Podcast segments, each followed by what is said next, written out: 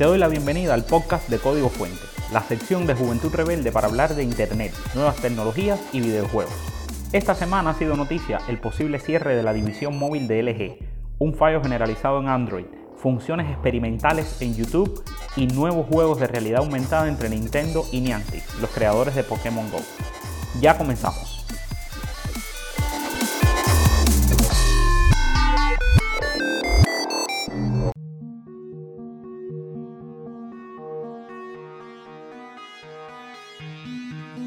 El gigante surcoreano de tecnología LG estaría considerando el cierre de su división de teléfonos móviles, según reportaron recientemente varios medios de prensa de la nación asiática. Las noticias dicen que las negociaciones de LG con empresas interesadas en su división móvil no concluyeron de forma satisfactoria. Entre los nombres aparecen Bing Group de Vietnam, de la cual se rumoreó previamente, y hasta Volkswagen, sin embargo, las conversaciones no llegaron a un acuerdo entre ambas partes y la venta no se habría logrado, según la información de una fuente directamente dentro de la industria.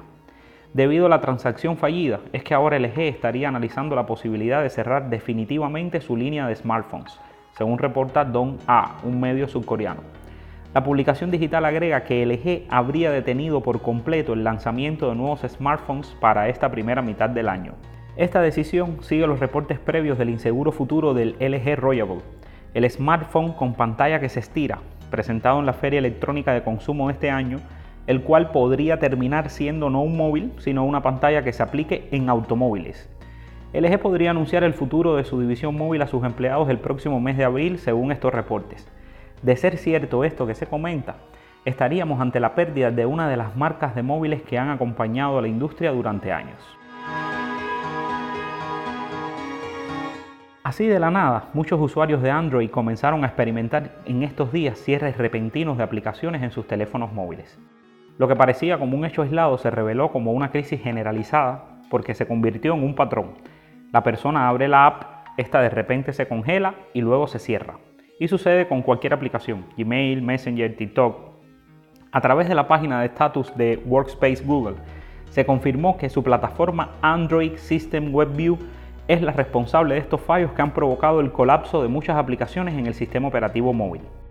La única condicionante para que se presente el fallo en la aplicación es que utilices recursos de ese complemento. La declaración de los portavoces de Google es que ya están al tanto de la situación y trabajan en una solución.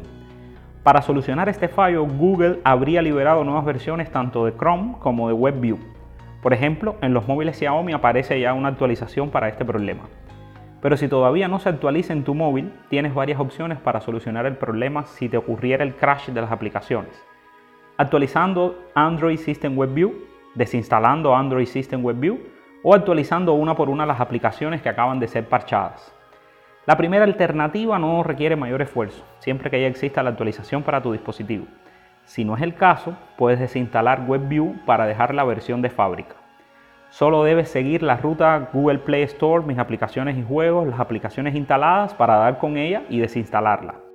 La tercera alternativa es la más estable a largo plazo, pero exige habilitar las actualizaciones automáticas en la Play Store o entrar una por una a cada aplicación a revisar qué nuevas versiones hay que parchar. Y bueno, vas a gastar más datos si tienes actualizaciones automáticas de la Play Store. Se trata pues de una situación incómoda pero con una solución en curso. La recomendación obvia es parchar WebView con la actualización, así como descargar las versiones más recientes disponibles de las aplicaciones indispensables para nuestras actividades cotidianas.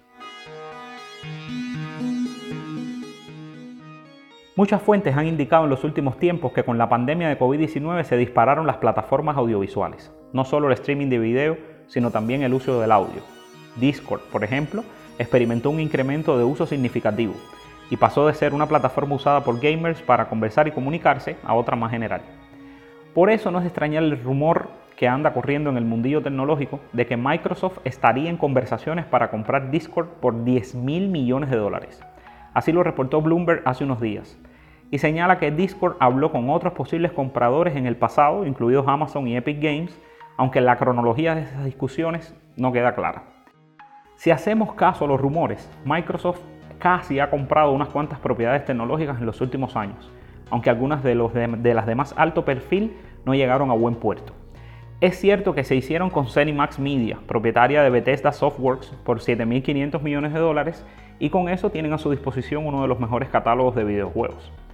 Pero Microsoft fue además nombrada como parte interesada para comprar TikTok en 2020, cuando la administración Trump estaba tratando de vender la aplicación china a una empresa estadounidense a partir de las medidas coercitivas del expresidente. La venta de TikTok fracasó. Y se ha dicho que Microsoft también estaba interesado en comprar Pinterest, aunque ese acuerdo tampoco ha sucedido. Este rumor de Discord podría ser también una jugada para elevar el precio de su cotización y que salga a la bolsa de valores. En 2020, Discord fue valorada en 7 mil millones de dólares. Subir ahora ese precio de 10 mil millones tiene todo el sentido del mundo si va a cotizar en bolsa. Veremos si el rumor es cierto y Microsoft continúa ampliando su poder tecnológico. Me imagino un Windows con Discord preinstalado. O si es una movida publicitaria. YouTube tiene dos novedades. Por un lado, una nueva funcionalidad llamada Shorts, que no es la prenda que usamos para vestir, sino su copia de TikTok y por otro lado están experimentando con una inteligencia artificial capaz de detectar productos en los videos para hacer sugerencias de contenido a los usuarios de la plataforma. Hablemos de Shorts. La nueva funcionalidad está por el momento solo disponible en la India y en versión beta para Estados Unidos. Es irónico que sea la India donde han lanzado Shorts en primer lugar, pues en ese país está prohibido el acceso a TikTok. Los Shorts de YouTube funcionan como TikTok. Los usuarios pueden grabar varias tomas con la cámara, así como editar y recortar con facilidad. También es posible añadir música a los videos gracias al amplio catálogo que tiene YouTube debido al acuerdo de la plataforma con 250 sellos discográficos. Tampoco faltarán los filtros, efectos, máscaras, entre otras cosas. Eso sí, los shorts no cuentan con tantos efectos como los que tiene actualmente TikTok. Otra cosa es que no se sabe si los videos cortos de YouTube podrán monetizarse al igual que la plataforma china. Los shorts de YouTube se usan de la misma forma que los reels de Instagram no consisten en una aplicación independiente como tal, sino es una sección dentro de la misma plataforma. Los shorts están en el home principal de YouTube y también funcionan con un algoritmo que muestra en el feed videos de otros usuarios que quizás puedan ser de interés. A medida que se vayan usando, más relación tendrán las sugerencias con los gustos del usuario. Entre tanto, uno de los últimos experimentos de YouTube consiste en probar una lista automatizada de productos detectados en videos subidos al sitio. En uno de sus blogs, un representante de YouTube dio un poco más de detalles sobre cómo se implementará esta función en particular. El blog explica, estamos experimentando con una nueva función que muestra una lista de productos detectados en algunos videos, así como productos relacionados.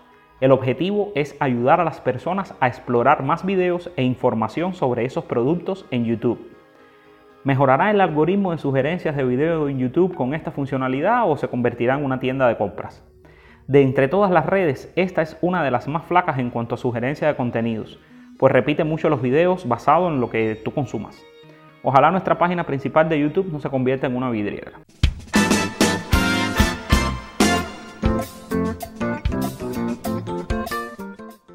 Ya conocemos el éxito que han tenido juegos como Pokémon Go o Ingress. Ambos en formato de realidad aumentada han sumado millones de jugadores a lo largo del tiempo, especialmente Pokémon Go. Pues bien, Nintendo anunció una asociación con Niantic para crear juegos de realidad aumentada, así en plural, juegos basados en franquicias de la gran N. Por lo pronto, Pikmin será el primer título que verá la luz a finales de este año, aunque todavía no sabemos la fecha exacta. Es esta la primera vez que Nintendo y Niantic trabajan de la mano. Pokémon Go recae sobre The Pokémon Company. Sin embargo, teniendo en cuenta las grandes habilidades creativas de las dos empresas, seguramente su propuesta será sumamente interesante. Además, es imposible no imaginar lo que Niantic podría hacer con otras marcas de Nintendo en el futuro. El abanico de posibilidades es bastante amplio. Por lo poco que sabemos hasta ahora, la propuesta de ambas empresas pretende alentarnos a caminar. El nuevo juego de Pikmin será desarrollado por el estudio japonés de Niantic. Este será su primer gran proyecto. Shigeru Miyamoto, el padre de Mario y Pikmin, dijo al respecto de este acuerdo. La tecnología de realidad aumentada de Niantic nos permitió experimentar el mundo como si Pikmin viviera en secreto a nuestro alrededor. Basado en el tema de hacer que caminar sea divertido, nuestra misión es ofrecer a la gente una nueva experiencia que sea diferente de los juegos tradicionales. Esperamos que Pikmin y esta aplicación se conviertan en un compañero de vida. Nintendo y Niantic anticiparon que en los próximos meses revelarán más información.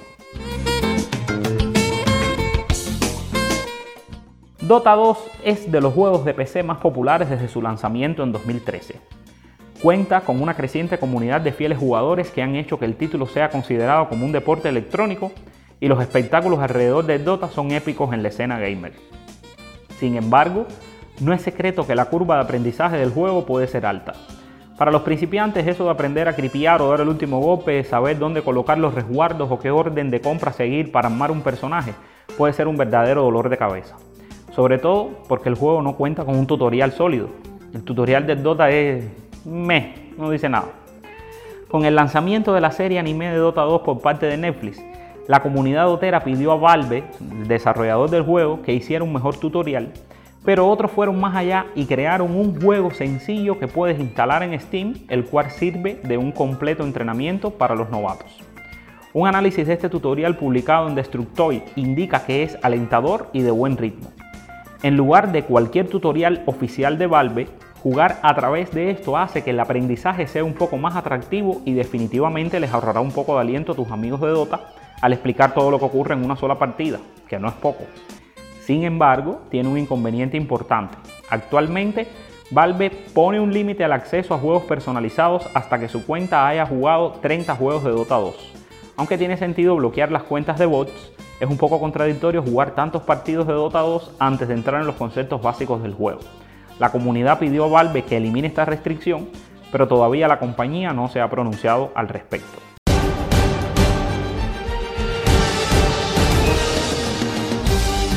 No olvides suscribirte a este podcast a través de nuestra sección Código Fuente en juventudrebelde.cu. Puedes escucharlo o descargarlo de Picta y también está disponible en Anchor y otras plataformas. Si te interesa algún tema en particular, escríbeme a códigofuente.juventudrebelde.cu. Yo soy Yurisander Guevara y te espero cada semana para hablar de temas que nos apasionan.